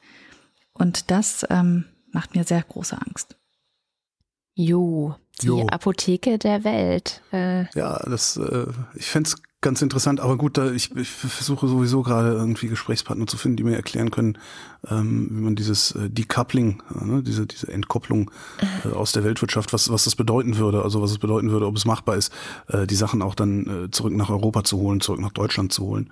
Ähm, ich, ich hoffe, dass ich da demnächst mal jemanden finde. Ich habe äh, jetzt einen österreichischen Forscher angeschrieben, der äh, über Deutschland als Industriestandort beziehungsweise als bröckelnden Industriestandort gearbeitet hat. Mal gucken, ob man da das da, das da irgendwie integrieren kann. Fände ich mal ganz interessant. Weil eigentlich sollte es ja kein Problem sein, hier eine Tablettenfabrik hinzustellen. Ne? Ja, wobei wir von diesem Saft jetzt nicht so betroffen sind, aber wie schon mir sagte, mehr als die Hälfte der Menschheit, mhm. dadurch, dass sie, der globale Süden einfach sehr viel mehr Menschen leben, sind betroffen. Ja. Ich habe noch was Schönes gefunden. Äh, und zwar eine siebenseitige Erklärung, ähm, was bei Kernkraftwerken denn eigentlich Streckbetrieb bedeutet. Weil so intuitiv, wie wir das lesen, heißt das ja nur, wir schalten später ab. Eigentlich wollten wir am 31.12. abschalten, aber wir machen das jetzt erst am 1.4. aus oder so. Mhm. Tatsächlich aber ist Streckbetrieb ein technischer Begriff und der hat zu tun mit der Entbromierung des Primärkreises. Aha. Ent oh, ah, die Entbromierung des Primärkreises. Ähm, Wer sich da mal reinlesen mag, ich tue es in die Shownotes, ist halt wie gesagt ein siebenseitiges PDF, aber ist sehr verständlich geschrieben und hinterher weiß man ein bisschen mehr darüber, wie ein Kernkraftwerk funktioniert. Okay. Ich könnte natürlich auch noch darauf hinweisen, dass ich mal einen Podcast zum Thema gemacht habe, wie ein Kernkraftwerk. Den packen wir auch einfach in die Show Notes und kommen jetzt zur guten Nachricht dieser Woche, die mal wieder aus der medizinischen Forschung kommt. Und zwar geht es um Endometriose. Das ist eine Krankheit, die habe ich zuerst bei Dr. House kennengelernt. Das ist dieser ja. Serienarzt, der fiktive, der immer irgendwelche krassen Patienten vor sich hatte, äh, die fast am Sterben lagen oder so und dann rausfinden musste, was haben die eigentlich. Und ähm, dann so vor über zehn Jahren, glaube ich, bei einer Freundin, dann kam noch eine andere Freundin und noch eine Freundin. Also ich habe mittlerweile mindestens drei Freundinnen, von denen ich weiß, sie haben Endometriose. Krass. Und, ist das äh, Zufall oder ist das so weit verbreitet? Das ist sehr weit verbreitet. Okay. Und Dr. Haus ist aber ein ganz gutes Bild für diese Krankheit. Also, dass man lange gar nicht mitbekommen hat, wenn Frauen oder Menschen mit Uterus ähm, diese Krankheit hatten. Also es hat bis zu zehn Jahre gedauert, bis sie eine Diagnose bekommen haben. Aha. Weil Sexismus äh, in der Medizin und Frauen nicht ernst nehmen dazu geführt hat, dass ganz viele GynäkologInnen dann den Frauen gesagt haben, ach, das sind nur Menstruationsbeschwerden und stellen sie sich mal nicht so an. So. Ähm, und dann, wenn man den, den, Verdacht hatte, also es gab dann in den vergangenen Jahren dann auch ein bisschen mehr so ne, ähm, Awareness äh, für das ganze Thema und es wurde dann inzwischen häufiger diagnostiziert, aber wenn man dann den Verdacht hatte, dann war die einzige Möglichkeit rauszubekommen, ob das jetzt wirklich Endometriose ist und vielleicht noch kurz dazu gesagt, was das eigentlich bedeutet. Also Endometriose bedeutet, dass die Gebärmutterzellen, die das Blut produzieren, wenn man seine Periode hat oder wenn Frau ihre Periode hat, dass die wuchern und zwar nicht nur, also teilweise bedeutet es in, in der Gebärmutter selbst, aber teilweise auch über die Gebärmutter hinaus. Also die wandern dann im Körper weiter herum äh, an Stellen, wo sie gar nicht sein sollen, bluten dann. Und deswegen gibt es dann so Fälle von Frauen ähm, oder Menschen mit Endometriose, die denen der Bauchraum voll blutet. So. Und das, was dann operativ eben gelöst werden muss. Und eine OP war bisher auch die einzige Methode, rauszukriegen, ob man das jetzt hat oder nicht. Da wurden halt Gewebe, Gewebeproben genommen. Ähm, ist zwar ein minimal invasiver Eingriff, aber trotzdem ein invasiver Eingriff. Und jetzt äh, hat so eine kleine private Bude wohl einen Speicheltest gefunden, mit dem Aha. man rausfinden kann, ob man äh, Endometriose hat. Haben die das in Mäusen ausprobiert oder auch schon? Nee, das Ganze ist ein Gentest. Okay. Ähm, funktioniert äh, über so eine RNA-Analyse und es wird eben geguckt, hast du eine bestimmte Genkonstellation, die bei Endometriose in der Vergangenheit besonders häufig beobachtet wurde. Und wenn ja, dann ist das sozusagen, geht man jetzt davon aus, dass du Endometriose wahrscheinlich hast. Vor allem, wenn du auch noch die Symptome mit dazu hast, dann kann man da sehr klar von ausgehen. Äh, es gibt Kritik auch daran, also es gibt äh, einige, die sagen, ja, das ist ja noch gar nicht genug getestet und wir wissen ja nicht, ähm, ob es wirklich alle Endometrioseformen äh, erkennen kann oder nicht. Also und das stimmt auch. Es gibt jetzt keine großen Studien, wie wir es jetzt zum Beispiel von den Impfstoffen kennen, dass Zehntausende von Leuten ähm, dann beobachtet werden, ob das stimmt oder nicht. Also das kommt alles noch und deswegen wird es auch noch nicht von den Krankenkassen gezahlt. Aber wenn es dann funktioniert und ähm, gehen wir jetzt einfach mal davon aus, dass es funktioniert, dann ist das, glaube ich, für viele Menschen, die davon betroffen sind, einfach eine verdammt gute Nachricht, weil das Ergebnis, du machst halt einen Speichertest und hast zwei ja. Wochen später dein Ergebnis und musst cool. dann auch nicht mehr mit deinen Ärzten darum feilschen, ob du jetzt gerade übertreibst. Krank bist oder nicht, genau, ob du hysterisch ja. bist. Sie sind ja, du, du bist, die sind ja nur hysterisch, die Frauen. Ja. Genau. Cool. Also hoffen wir mal. Und dann habe ich noch einen kleinen Lesetipp bei Spektrum. Ähm, und zwar ist der Jodmangel in Deutschland wieder da. What? oh Gott. Man hätte es nicht gedacht, aber. Ich will ähm, aber kein Jodsalz essen. Ja, aber unter anderem, weil so Leute wie du Jodsalz irgendwie verteufeln und. Ähm, ich verteufel und, das nicht. Das ja, schmeckt mir nicht. Du verteufelst es nicht, aber es laufen auch Ries genug. Das, wenn, wenn sie es schaffen, in, in schönes Salz-Jod reinzutun, esse ich das auch gerne, aber diese ganze komische Rieselhilfe-Kacke aus dem Discounter, das, das ist irgendwie, finde ich, fies. Aber ähm, es laufen auch ja genug Leute rum, die wollen das natürliche Salz und kaufen dann mehr Salz, wo halt überhaupt gar kein Jod drin ist.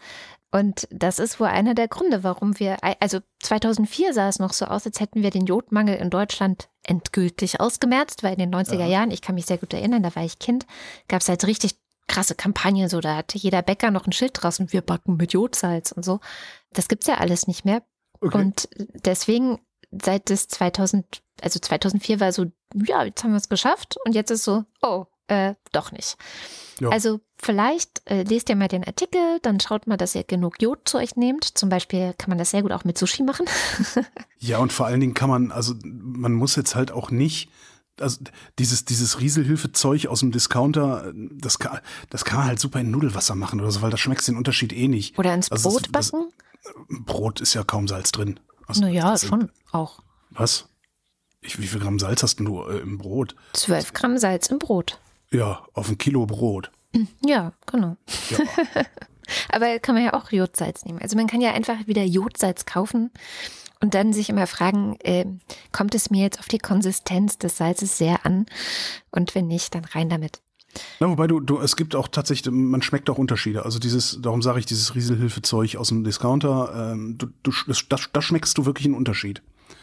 Das ja, ist, äh, aber im Wesentlichen kommt es den Leuten ja auf die Textur an und sowieso die ganzen Bekloppten, die dann Ursalz kaufen.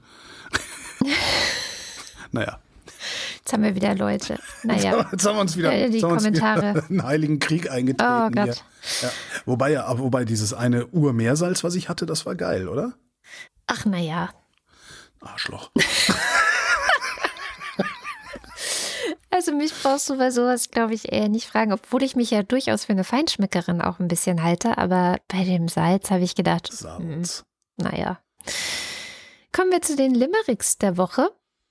Das Thema war Pong.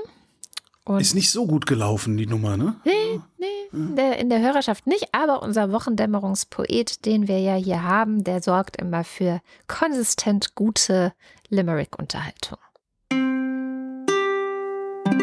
Wochendämmerungspoesie. Limericks aus dem Papierkorb des Weltgeschehens. Das unvollendete Match. Zwei Zellklumpen spielten mal Pong. In einem verlassenen Karton. Beim Stand 12 zu 10 musste einer schon gehen und sagte nur leise Pardon. Übrigens hat der Jens Ohrenblicker, also unser Wochendämmerungspoet, jetzt eine eigene Seite.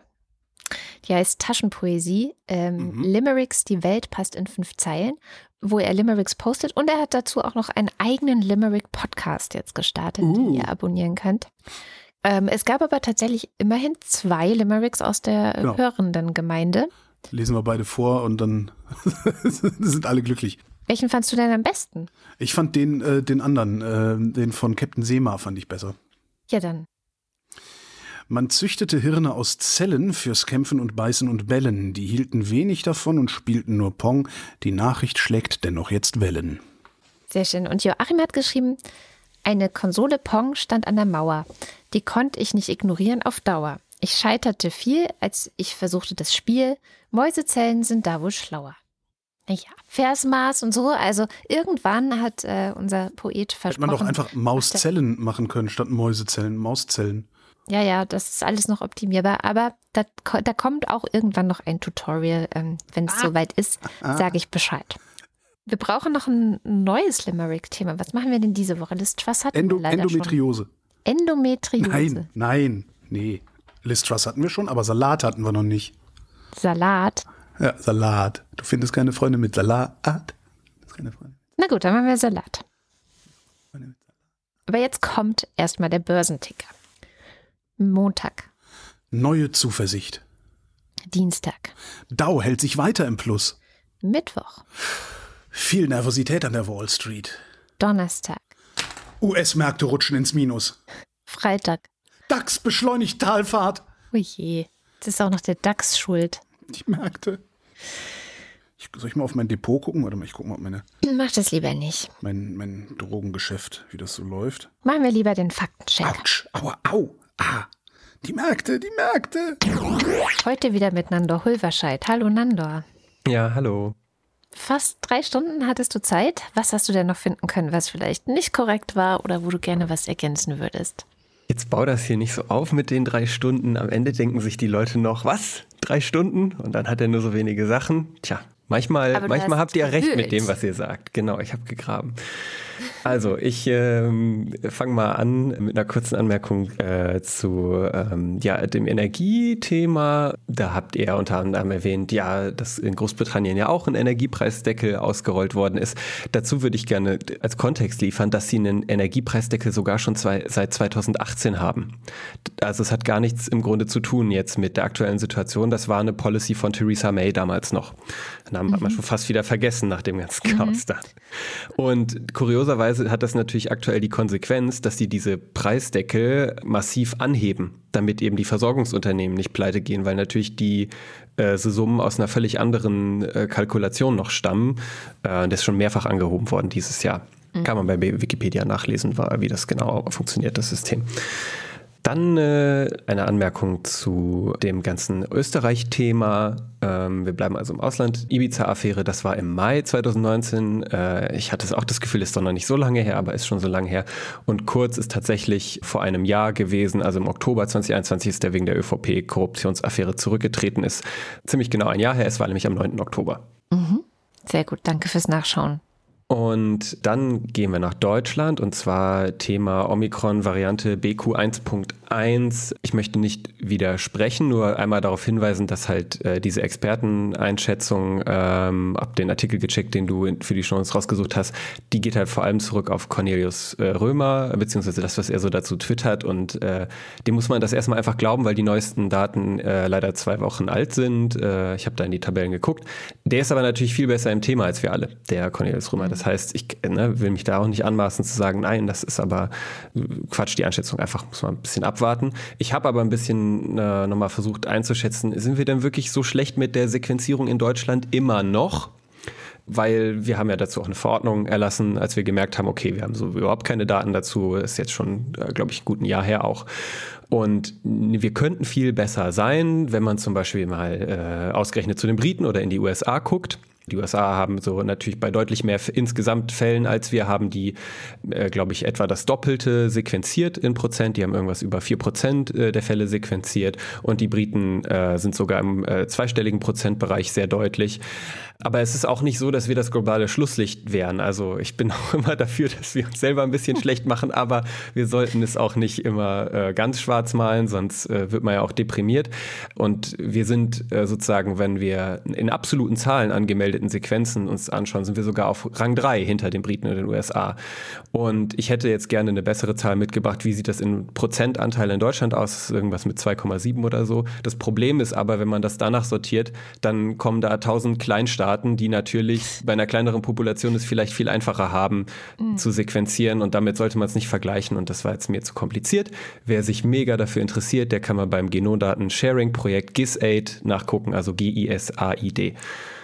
Okay, für die Nerds. Für die Nerds, absolut für die Nerds.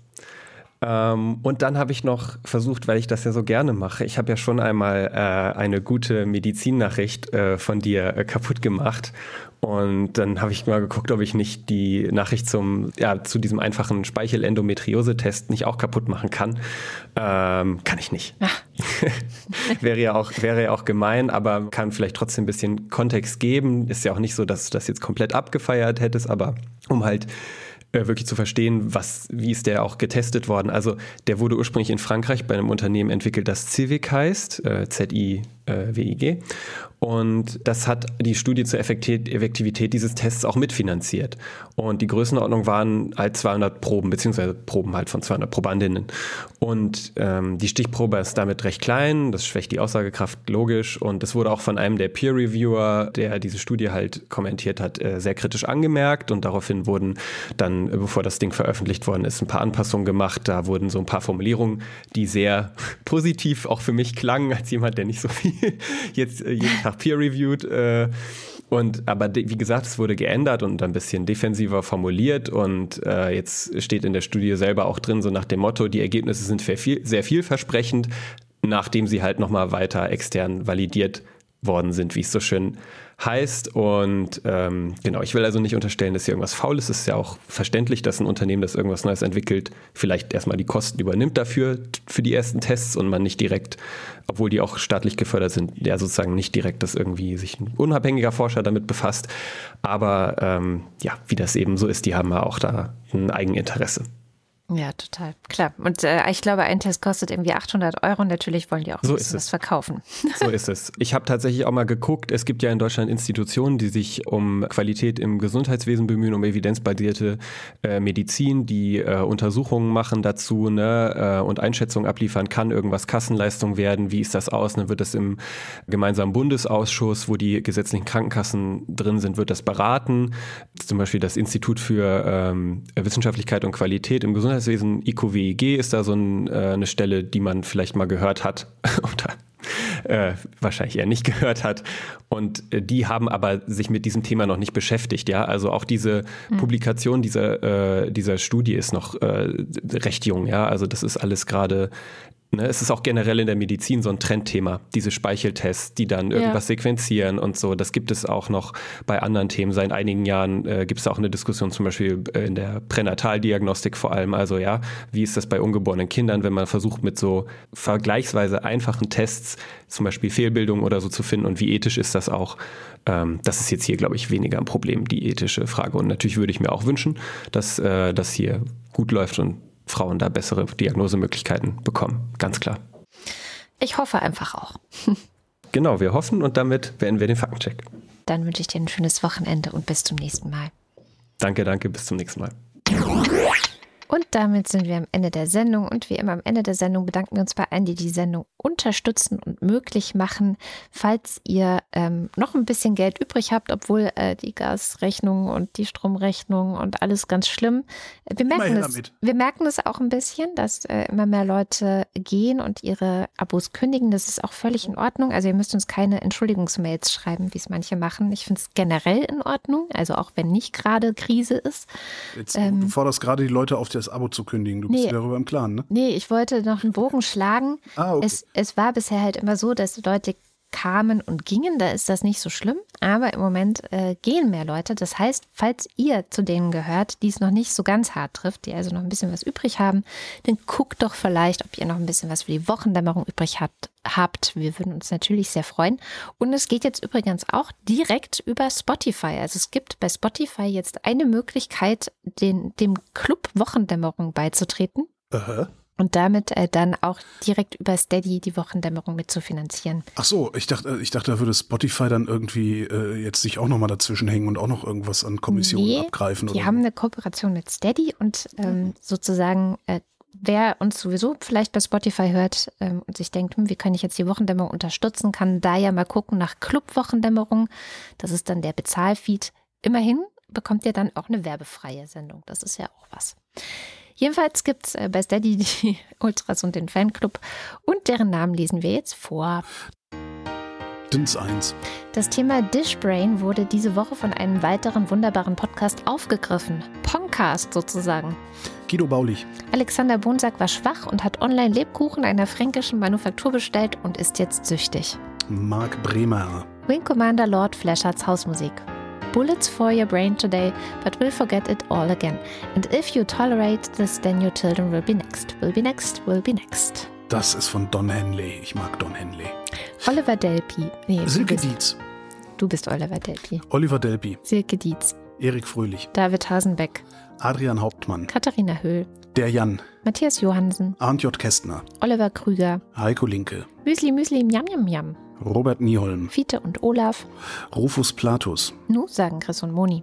Jörg Schickis schaut in der Liste nach unten und da steht There's hope, there's always hope. Joachim Urlas. Vielen Dank an Kati und Joni für die Inspiration und an Heugi dafür, dass ich jetzt endlich weiß, wofür das F in FDP steht. So, dann muss und so weiter.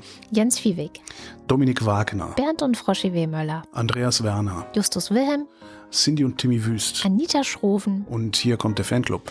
Julie und Sebastian, Nico Abela, Katrin Apfel, Anja und Jan aus Bielefeld, Simon Axmann, Dirk B., Johannes Bauermann, Thomas Bauer, Jan Beilicke, Florian Beisel, Oben, Peter Blachani, Simone Blechschmidt, Bibi Blocksberg, Boris, schöne Grüße von der Küste. Wann holt ihr mich endlich wieder ab? Blocksberg. Gigi D'Agostino geborene Blocksberg. Markus Boslett, Um teilzunehmen, brauchen Sie kein Teilzunehmen. Klaus Breyer, Daniel Bruckhaus, Martin Buch K., Clemens Langhans und Christoph Henninger, aber es ist doch wegen dem Schild. Christoph Henninger und Clemens Langhans wegen des Schildes. Gian Andrea Konzept, Katrin Czernotzki, Cristiano del Tauscho. Boko Watentaku und so weiter. Ich finde es nicht nett, dass Holger immer auf der FDP und so weiter. Andreas Dietzel, Ich möchte doch einfach nur hier sitzen. Nico Erfurt, Müde und so weiter.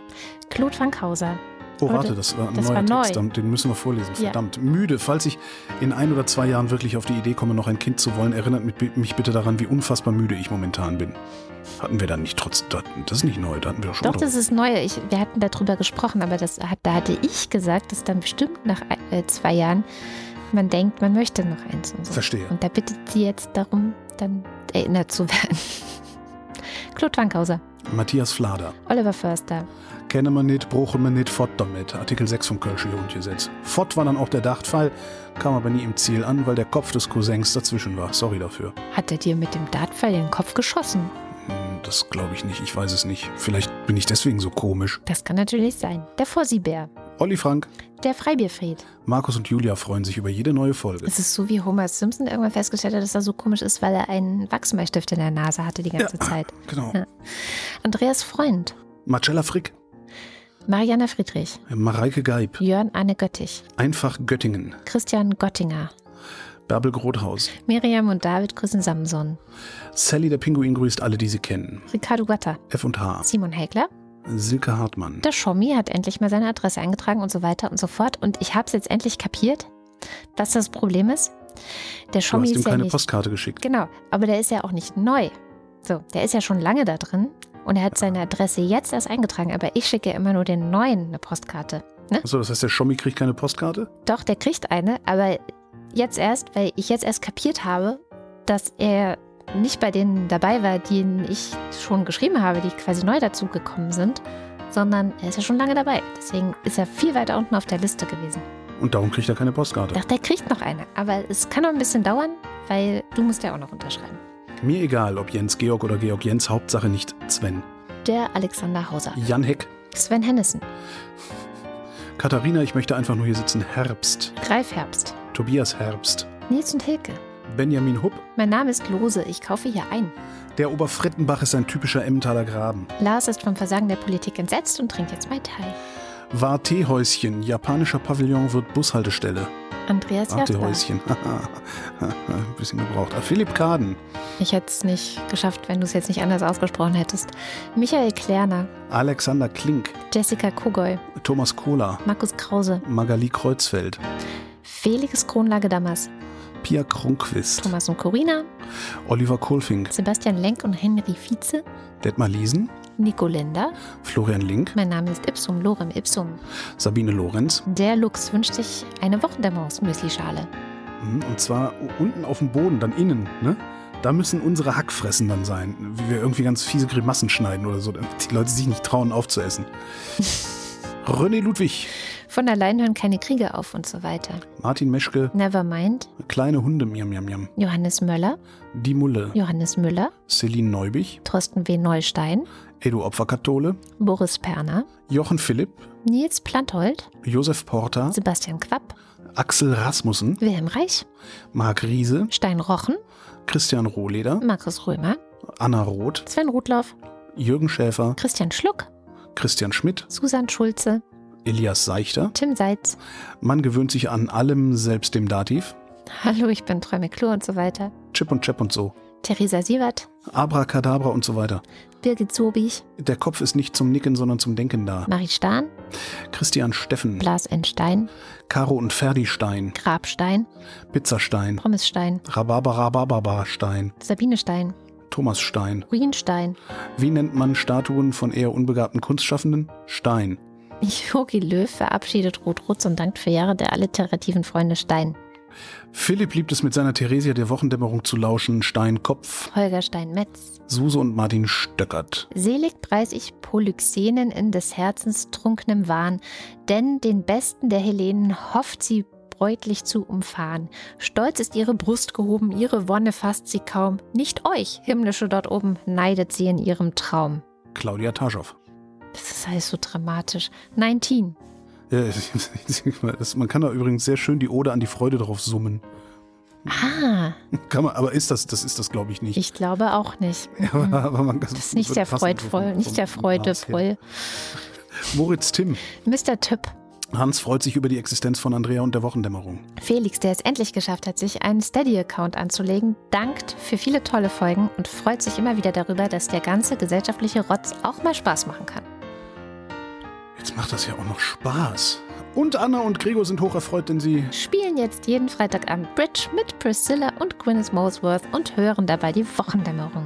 Kathi und Joni, Martin Unterlechner, Jan van Winkenreue, Yannick Völker, Michael Wölksen, Stefan Wald, Andreas Faschk, der Whisky-Mixer mixt den Whisky, Whisky Misk, Misk Martin Wittmann. der Mixi Martin Wittmann. Ma, äh, Jenny Martin Wiegand. Wittmann. Jenny Wiegand. Tobias Wirth. Christoph Ziesecke. Nicht immer war ich schon so alt, das machten erst die Jahre. Die Stirne wuchs mit dem Verstand im Laufe meiner Haare. Fürs Töchterchen. Du hast die Rechnung ohne das Milchmädchen gemacht. Dexter TC. Vielen herzlichen Dank. Ja, vielen Dank. Äh, wir sparen auf den Gasdeckel. Wir sparen auf. Egal. Das war Egal. die Wochendämmerung Egal. vom 21. Oktober Egal, ich bin's, Michael Wendler. 2022. Wir danken für die Aufmerksamkeit. Tschüss.